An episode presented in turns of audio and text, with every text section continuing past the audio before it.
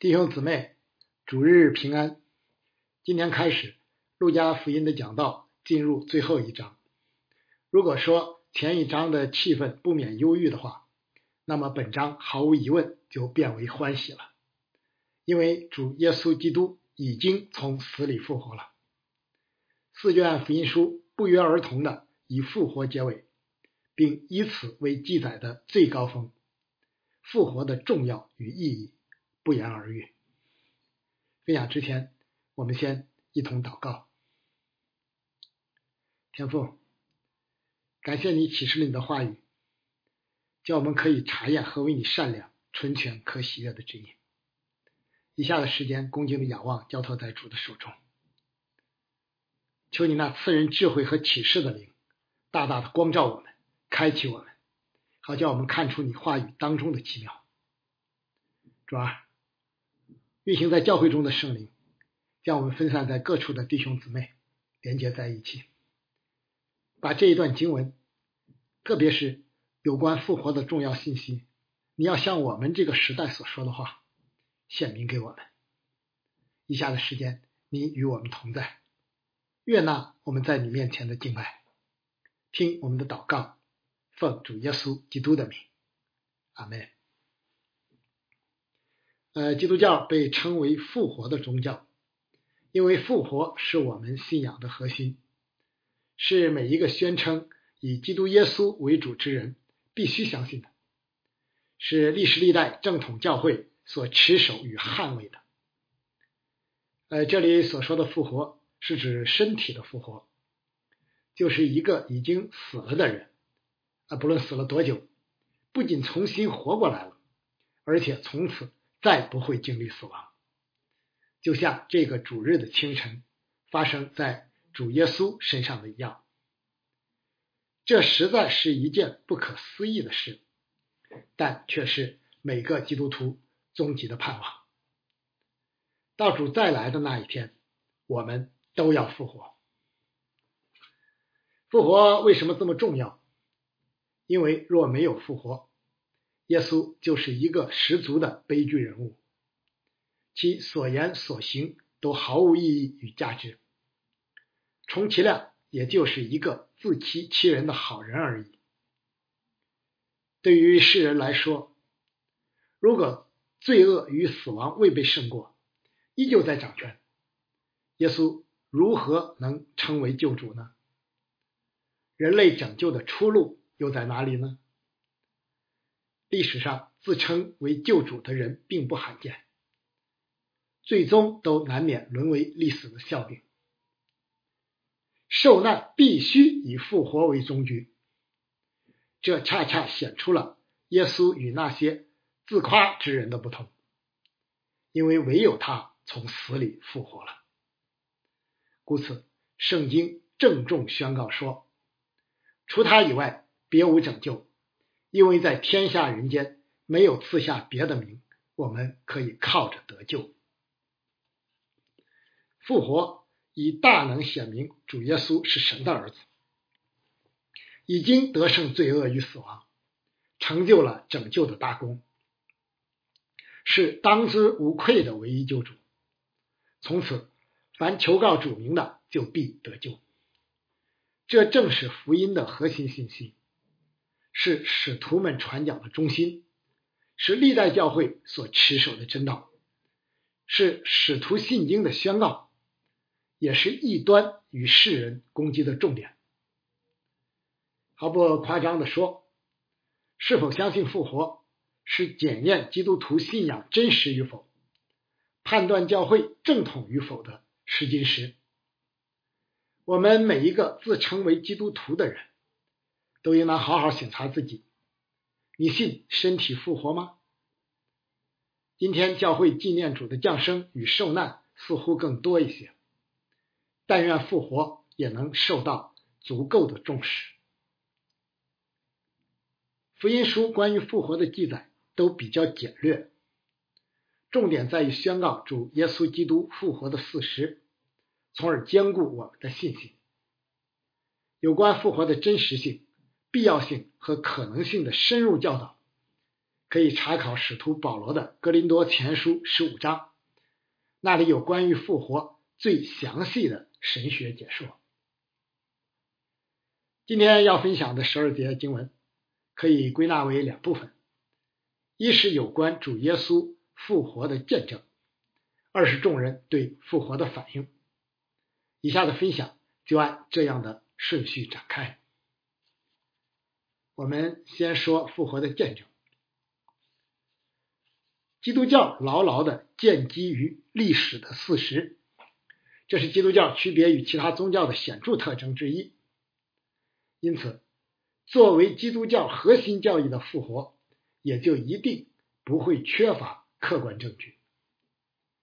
但不论有多少证据，我们都不要忘记，由于复活远远的超出了。人类理智与经验的范围是神机，故本质上是必须凭信心接受的。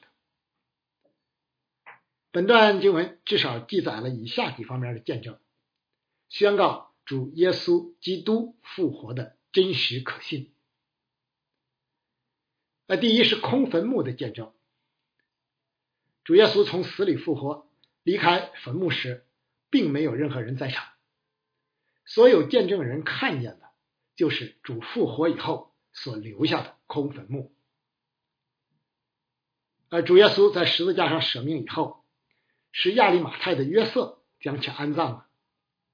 尽管当时比较匆忙，但还是用裹尸布裹紧了的。同时使用了尼哥底母带来的约一百斤墨药和沉香高抹尸身。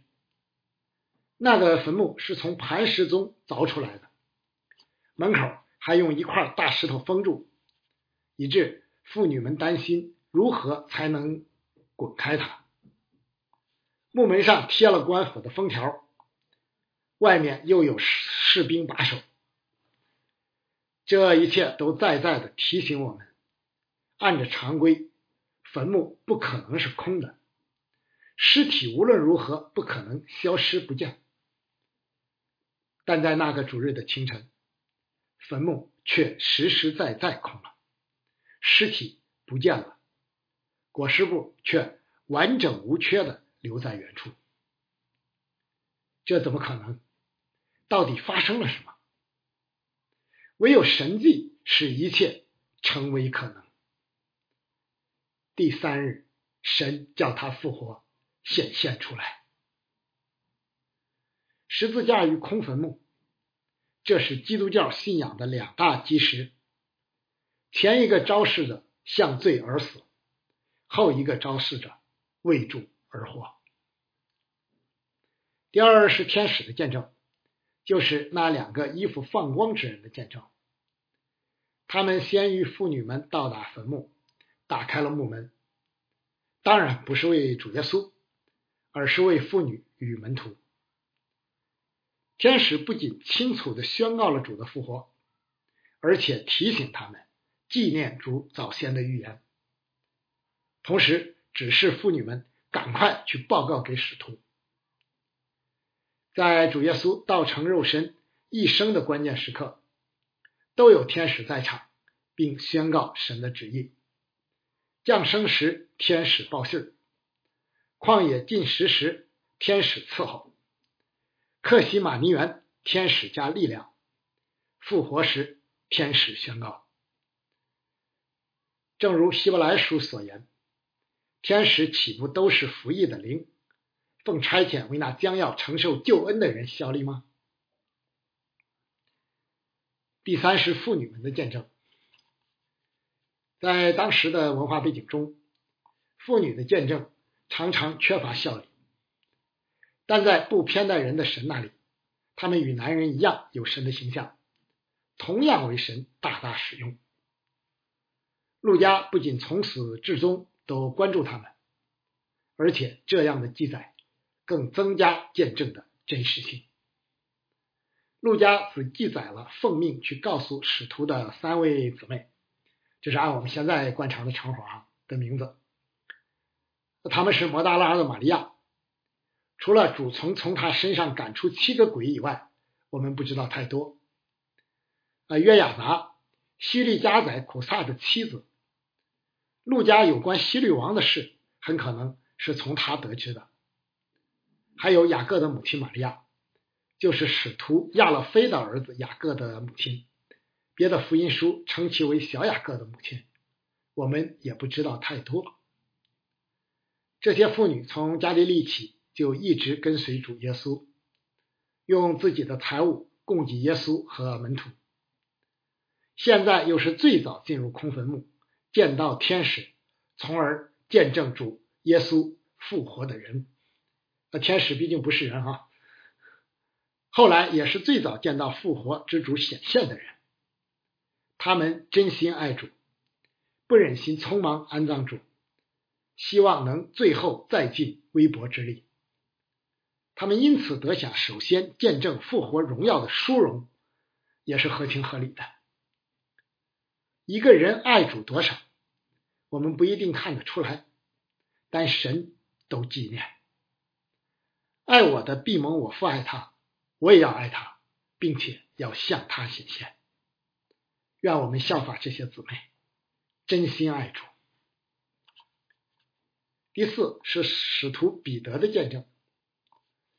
彼得虽因三次不认主而跌倒，但却因主特别的恩典。而免于消沉，依旧有幸成为主复活的见证人，正应了圣经所宣告的。因为神的恩赐，因为神的恩赐和选召是没有后悔的。约翰福音记载，彼得是和约翰一同前往坟墓的。彼得后到，却先进去，看见了空坟墓与裹尸布。彼得成为见证人是非常重要的，他是主亲自拣选的使徒的代表，肩负着传扬福音的使命，又要做将来教会的注释。这样的经历正与其身份与使命相称。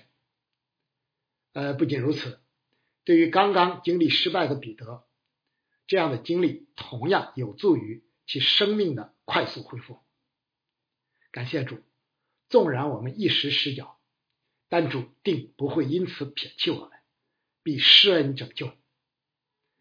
我们也切不可自暴自弃，只要及时悔改，依旧可以继续为主所用，就像彼得一样。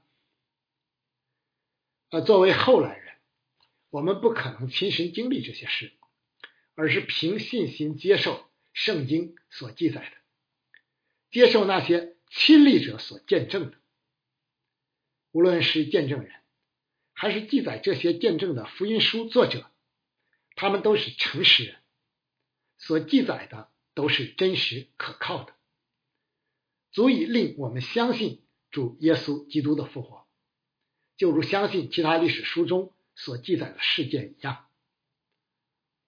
除了这些常规的见证以外，我们更有圣灵活泼的见证。从而使我们可以相信那难以置信之事。这见证既然如同云彩围着我们，我们还有什么好疑惑的呢？呃，除了以上的见证，本段经文还提到了两个特殊的见证：一是主耶稣自己的预言，天使以此提醒妇女们，从彼得宣告你是神所立的基督开始。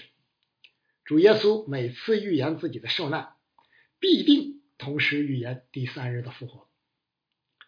只可惜门徒与跟随主的人关注了前面，却没能却没能抓住后面这至关重要的一点，否则门徒们就不至于灰心失望，妇女们也就不会去坟墓了。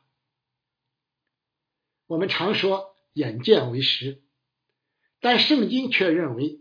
先知的预言比眼见更为确实，就如使徒彼得后来所说：“我们并有先知更确的预言，如同如同灯照在暗处。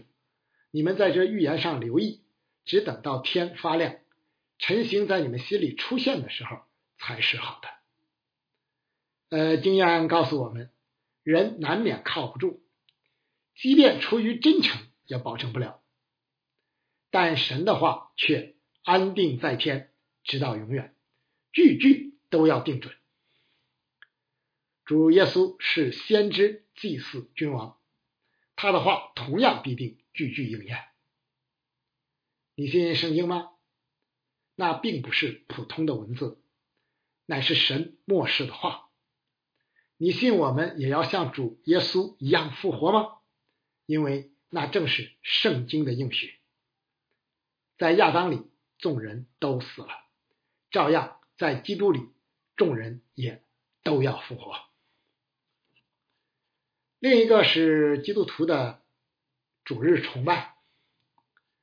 那，十诫规定，当纪念安息日，守为圣日。六日要劳碌做你一切的工，但第七日是向耶和华你神当首的安息日。故此，犹太人分别七日的最后一日为圣，也就是礼拜六哈。基督教会同样遵奉旧约为经典，但却改为七日的第一日举行崇拜，也就是礼拜日主日。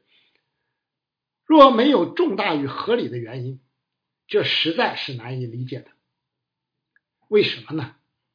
原因正是主耶稣基督的复活。安息日是为纪念神创造大功的完成而设立的。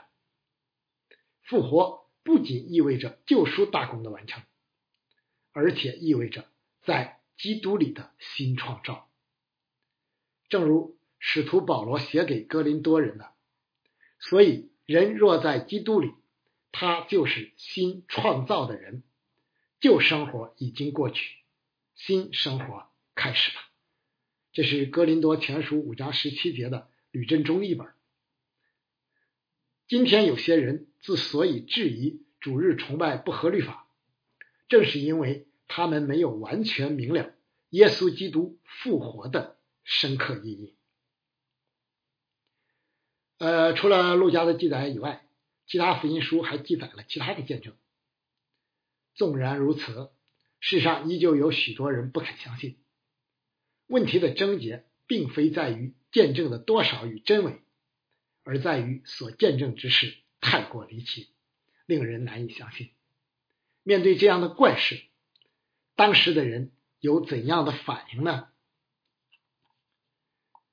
这死人复活实在是一件匪夷所思的事情，完全超出了人们的理性与经验之外。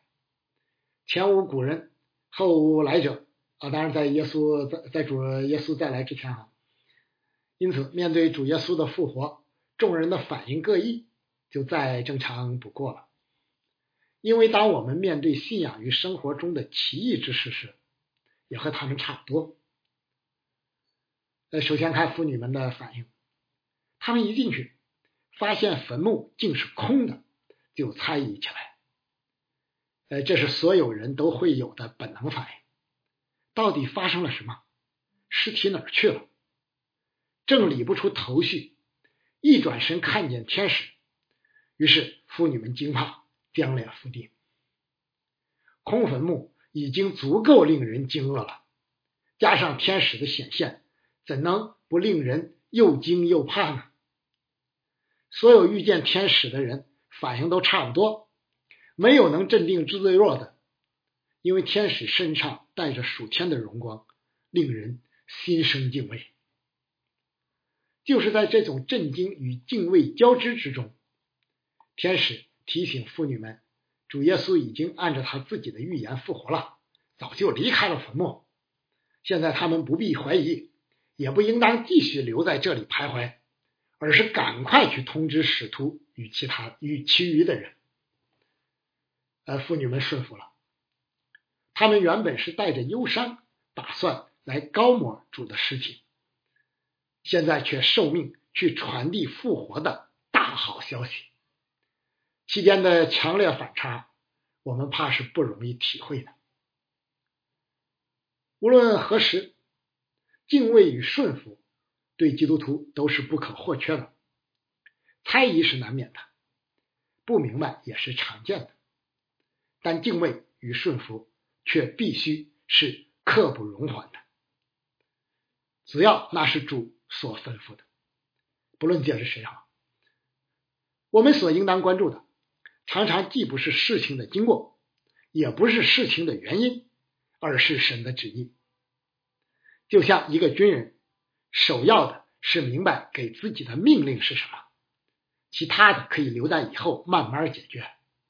一旦明白主的旨意，不管你感受如何，都应当立即调动你一切所有的去遵行，这才称得上是顺服。妇女们顺服了。他们就见到了复活之主，顺服之人是不会没有赏赐的。其次，看使徒们的反应。当妇女们跑来告诉他们的时候，他们竟以为是胡言，就不相信，实在太令人失望了。作为使徒，他们离主最近，跟主最久，不应该这样啊！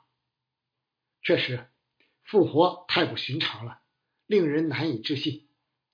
使徒们作为与我们一样的人，又处于灵性的低潮，这样的反应也不难理解。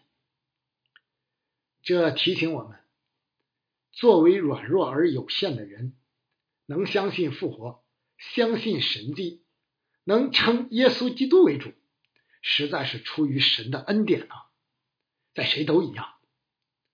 离开了恩典，没有圣灵在隐秘处的工作，我们同样会以为这些是胡言，根本不会相信。后来复活之主向他们显现，圣灵保惠师降临，使徒们就既充满信心，又大有能力。再者，我们不要把任何人看得太高，以为他们就不会软弱，一定比其他人更有灵性。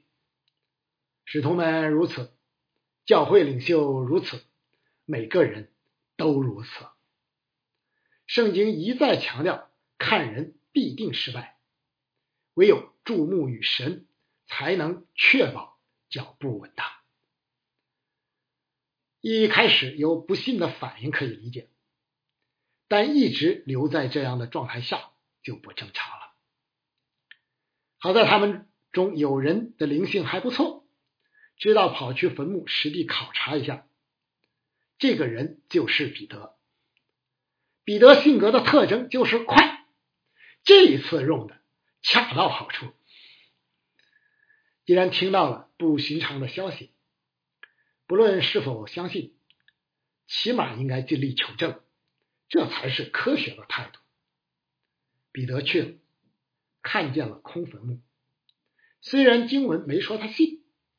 但却心里稀奇，至少彼得已被震惊，从而向相信跨进了一步。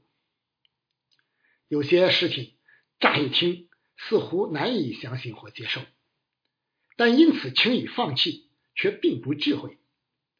如果能实地考察，不局限于有限的理性或经验，就可能有异乎寻常的发现。拿单叶看不起加利利人。以为那里出不了什么先知，但却能接受腓力的提议。你来看，结果就蒙了大福。不要固执己见，更不要因为面子或懒惰而不肯移动脚步。你来看，结果可能惊天动地。天使的反应也值得一提。天使并并非针对主耶，呃，天使并非针对主的复活，而是针对前来高摩主的妇女们，也是针对今天的我们。天使的第一句话：“为什么在死人中找活人呢？”明显略带责备。为什么要再来高摩呢？那是死人才需要的。难道你们认定主不会复活吗？已经过去三天了。死亡与埋葬的时间已过，现在已经进入复活的时候了。感谢主，他怜悯人的软弱，特意派天使前来宣告复活的大喜讯。黑暗不再掌权，光明已经得胜。为什么在死人中找活人呢？这同样是拷问我们的问题。你所信的是那位又真又活的神吗？你的信心与盼望是活泼的吗？你的生命是日日更新的吗？信仰并非一套死的理论或规条，灵性并非一堆毫无生气的陈词滥调，生命更不该是一潭死水，因为我们所信仰的那一位是又真又活的神，是从死里复活的主。圣灵在我们的生命中日日做那更新的工作，所以基督徒的生命理当。如活水的江河，外体虽然毁坏，内心却一天心思一天。愿我们在信心中带着复活的盼望，每一天都活出基督里崭新的生命。最后，我们以诗篇十六篇结束今天的正道。这是旧约有关主耶稣复活的预言，今天终于应验了。使徒彼得五旬节讲论复活，引用的就是这段经文。神啊，求你保佑我，因为我投靠你。我的心呐，你曾对耶和华说：“你是我的主，我的好处不在你以外。”论到世上的圣民，他们又美又善，是我最喜悦的。以别神代替耶和华的。他们的愁苦必加增。我所他们所交奠的血，我不献上，我嘴唇也不提别神的名号。耶和华是我的产业，是我杯中的份，我所得的，你为我持守。用神量给我的地界，坐落在佳美之处，我的产业实在美好。我必称颂那指教我的耶和华，我的心肠在夜间也警戒我。我将耶和华常摆在我面前，因他在我右边，我便不致摇动。因此，我的心欢喜，我的灵快乐，我的肉身也要安然居住。因为你必不将我的灵魂撇在阴间，也不叫你的圣者见朽坏。你必将生命的道路指示我，在你面前有满足的喜乐，在你右手中有。永远的福乐，阿门。在主里纪念所有为主的名征战的兄弟教会牧者和弟兄姊妹们，求主保守祝福他自己的守望教会，阿门。